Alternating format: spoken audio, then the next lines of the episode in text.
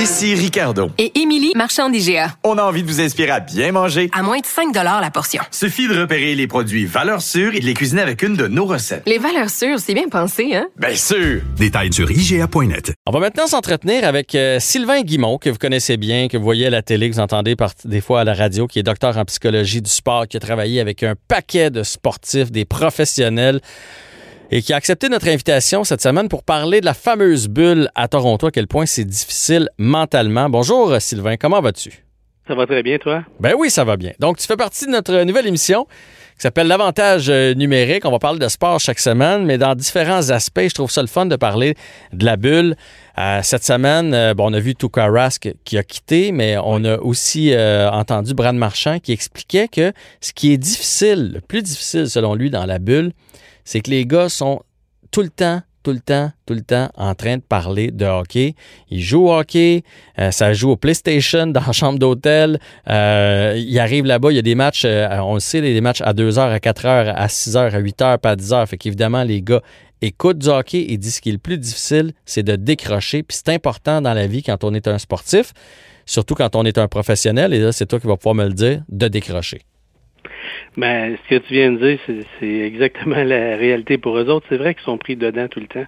Lorsqu'ils jouaient habituellement sur la route ou qu'ils sont à, domicile ou qu'ils sont dans série, ben, il y a une partie où effectivement, soit, soit qu'ils retournent chez eux, soit sont sur la route, mais ils sont pas toujours juste ensemble. Souvent, quatre, cinq joueurs vont partir ensemble. Il y en a deux qui vont aller d'un côté.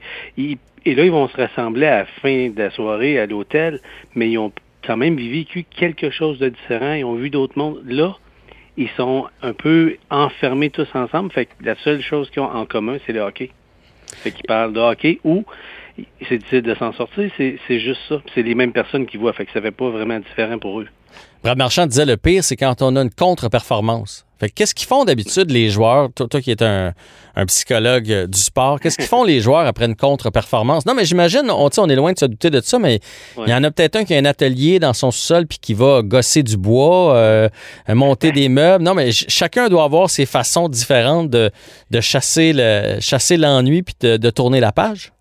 Tu sais, euh, la, la chose la plus importante, c'est que souvent les joueurs, il faut qu'ils pensent à autre chose pour qu'ils soient capables d'être à 100% quand ils sont là. Donc, on leur montre aussi comment être 100% focus quand ils sont dans la game. Mais quand ils sont en dehors de la game, il faut qu'ils pensent à autre chose que la game. Il faut que ce soit d'autre chose, sinon ça devient trop. Comme si toi, tu pensais juste radio, entrevue, entrevue, puis que tu n'as aucun moment de répit, mais tu es prêt de te reposer. Puis dans la performance, le repos fait une grande partie importante. Le repos physique, mais le repos psychologique aussi. Il faut qu'ils soient capables de décrocher pour euh, être capable de revenir puis s'accrocher à 100% Sinon, ben, il y, a, un épuisement qui se fait automatiquement. c'est très drôle, des fois, je dis aux athlètes, la seule place que que je veux que tu penses au hockey, c'est quand tu es au hockey, parce que quand tu es à l'extérieur du hockey, il faut que tu fasses autre chose, il faut, que tu faut que tu meubles ton temps différemment pour que lorsque tu vas arriver là, ben, tu vas être à 100% C'est un peu ce que lui explique Brad Marchand en disant ils sont pris dans ce bulle-là seulement au niveau hockey. Parce que les gars ont d'autres euh, champs d'expertise, puis des, des, champs d'intérêt, puis c'est important de faire le ménage. Puis moi, j'aime beaucoup faire un, rapport toujours entre les professionnels et nos enfants. On sait là, à quel point, des fois, en tant que parent, on peut être craqué avec les enfants, que ce soit au baseball, au soccer, au, au golf et particulièrement au hockey. Le message est le même. est le même. Des, nos enfants, une fois qu'ils ont fini leur match de hockey, il faut leur sacrer patience, puis c'est correct qu'ils fassent d'autres choses. Exactement. Tu sais, les parents qui t'embarquent dans la voiture puis continuent à t'expliquer tout ce qui s'est passé dans, dans la partie puis tout ce qu'il y en est, on leur dit ça, ça reste le travail de l'instructeur. Vous, vous êtes un parent. Vous allez supporter votre enfant, vous allez l'encourager, puis vous allez payer. C'est ça que vous faites. Puis c'est ça d'être parent, mais c'est ça aussi quand, même pour les professionnels, s'il n'y a jamais de moment de repos, de décrocher, ben ils vont s'épuiser. C'est la même chose pour ceux qui travaillent à la radio, comme pour tous ceux qui travaillent dans les bureaux aujourd'hui, qui nous écoutent. Il y a des moments, il faut que je décroche, mais là, eux, ils sont pris là. Puis en plus, ils sont pris longtemps. Mhm. La bulle, eh, habituellement, ils vont partir sur la route, puis ils vont être là que peu de temps sur la route. Puis ils reviennent à la maison. Mais là, ils sont pris là longtemps. Puis plus ils vont gagner, plus ils vont rester là longtemps. Puis c'est difficile, cette absence-là, pour ceux, les joueurs qui ont des familles avec des enfants puis qu'ils attendent à la maison, ou comme l'âge là que sa femme a accouché pendant qu'il était là-bas, lui il est retourné puis il est revenu dans la bulle. Mais c'est pas euh, c'est pas normal pour un athlète. Habituellement, il décroche parce qu'il retourne chez lui puis il fait d'autres choses. Là, ils sont, ils sont effectivement pris dans cette bulle-là. Puis euh, c'est bon pour, pour l'instructeur. Il y a une partie d'avantage parce que là, tu as, tous tes joueurs autour de toi. Tu sais un peu plus comment les contrôler. S'il y en a qui sont un peu tannants puis qui sortent un peu trop, ben là, ça arrive pas en ce moment, mais en mhm. même temps, c'est c'est ça. Ils décrochent pas puis ils peuvent s'épuiser de ça. Mais je suis content que tu m'amènes le cas de Lars Seller parce que ça faisait partie de mes questions. C'est à quel point c'est plus, c'est plus dur pour les vétérans. Tu sais, Lars Seller, il y a une coupe. Il a sa bague, la Coupe Stanley. Il a son nom décrit dessus. On le dit toujours d'ailleurs que la deuxième est plus dure à gagner que la première parce que c'est difficile d'aller chercher la même motivation. Ton, ton objectif ultime quand tu joues au hockey, là, c'est, de graver ton nom, de, graver ton nom sur la Coupe Stanley. Lui, il l'a déjà.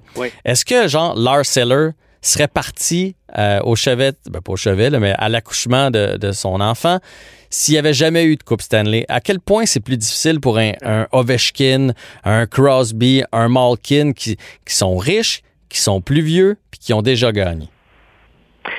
Euh, c'est une bonne question. Tu sais, euh, quand l'athlète, c'est un athlète, pour lui, c'est jamais assez. Le jour où il va être suffisant, le jour où il va être satisfait, mais c'est terminé, il est mieux d'accrocher ses patins et s'en retourner chez eux. Donc, quand un athlète a gagné la Coupe Stanley, la seule chose qu'il veut, c'est de la regagner encore parce qu'il connaît le sentiment, ce que ça donne, puis ce que ça procure. Et quand tu l'as perdu, comme un exemple, les Penguins de Pittsburgh de la première année, ils l'ont perdu. La deuxième année, le point de motivation, c'était de dire, hey les gars, l'année passée, on était contre Détroit, on l'a perdu. Tout l'été, c'était plate. C'était tough. Là, on ne veut pas revivre cette même souffrance-là. Donc, c'est la souffrance qui devient la motivation de ne pas connaître encore une défaite puis de ne pas avoir touché à la Coupe Stanley quand on était aussi près. Dans la partie où on a déjà goûté à la Coupe Stanley, comme dans le cas de, de Lars ou d'un vétéran, tout ce qu'ils veulent, c'est de le refaire encore. Parce que ce que tu veux quand tu te rends au sommet, c'est de rester au sommet. C'est et ça, c'est extrêmement. Euh, et tu la, tu le, la deuxième coupe, ils l'apprécient encore plus. Mm-hmm. Parce qu'ils savent comment ça a été difficile de le faire, puis ils se disent si j'ai réussi une deuxième fois, c'est tellement difficile, puis il y a tellement peu de gens qui vont l'avoir, cette Coupe Stanley-là, que c'est vraiment valorisant. Donc, c'est un effet motivateur. Est-ce que Lars Seller serait parti si ça avait été à sa première Coupe Stanley? Oui, pour la même raison, parce que Lars, en le connaissant vraiment beaucoup personnellement, c'est quelqu'un avec Julie que pour eux, la, famille, c'est extrêmement important, puis probablement que ça l'est pour la majorité des athlètes. Tous les athlètes qui ont une famille, moi je leur dis toujours, tu, tu vas tu vas faire tu joues au hockey pour amener des choux à la maison pour vivre une belle vie. C'est pas l'inverse. Mm-hmm. Mais si tu es heureux chez toi, un athlète heureux va performer mieux. Donc c'est important de garder cet équilibre-là. Donc, il, aurait, il serait parti de toute façon, puis il l'aurait fait de la même façon qu'il l'a fait là. Il n'est pas parti longtemps, il est allé, puis il est revenu.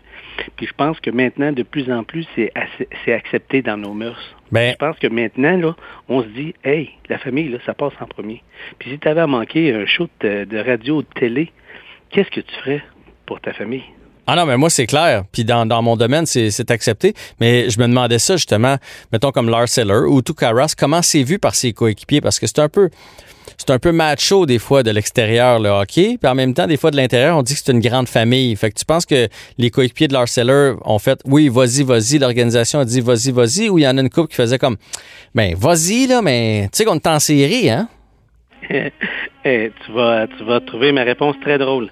Tu sais que dans une équipe de hockey, tout le monde s'aime, mais tout le monde veut la job de l'autre. Ça, c'est vrai. Le hockey, c'est le sport d'équipe le plus individuel. C'est pareil comme vous autres dans les médias. Oui. tout le monde, on voit comment vous aimez, mais tout le monde cherche à avoir le job de l'autre, la prochaine qui va ouvrir au niveau de la station de radio. C'est le premier qui aussi à job, OK? Oui. Mais ils sont bien contents pour toi. Ils sont très contents, mais ils sont encore plus contents pour eux.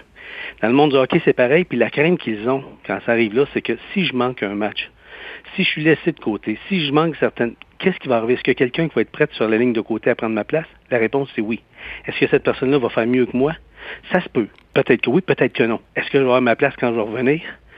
J'aurais des histoires à te conter là, de la NFL. C'est incroyable ce qui est arrivé à un joueur qui avait gagné deux fois, euh, la première fois comme étant le la meilleure recrue, il a été échangé. Quand il est arrivé à l'autre endroit, c'est un joueur de sa propre équipe qui voulait pas lui laisser sa place, qui l'a blessé volontairement dans une, dans une pratique, imagine.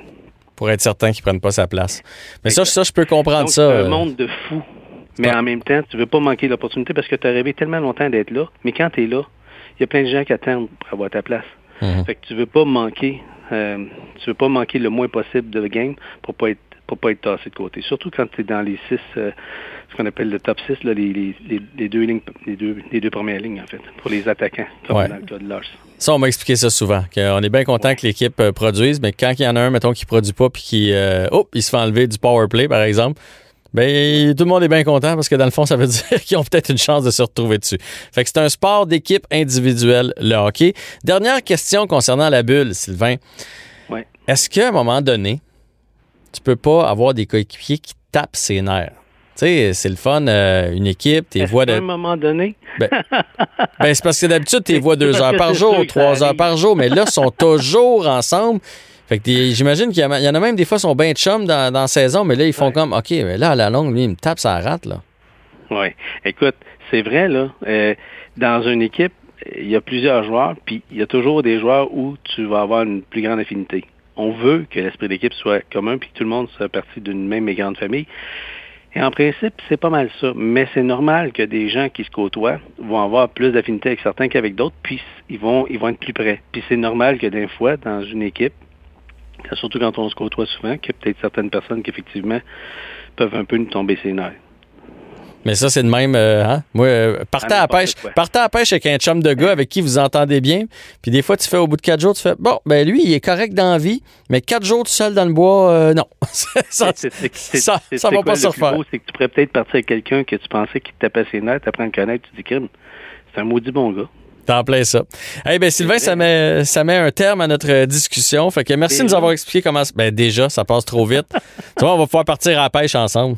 Eh ben oui, Caroline. Mais tu ne tapes pas ses nerfs. Ça, Ça, va être correct. C'est une bonne nouvelle. C'est une bonne nouvelle. Fait que on se reprendra plus tard dans la saison quand on a besoin de, de conseils euh, euh, pour, pour le jeu, mais surtout pour ce qui se passe entre nos deux oreilles. On te lâche un coup de fil. À bientôt. Salut. Donc, Sylvain Guimond, Salut. docteur en psychologie du sport, qui nous expliquait comment les joueurs vivent ça présentement dans la bulle.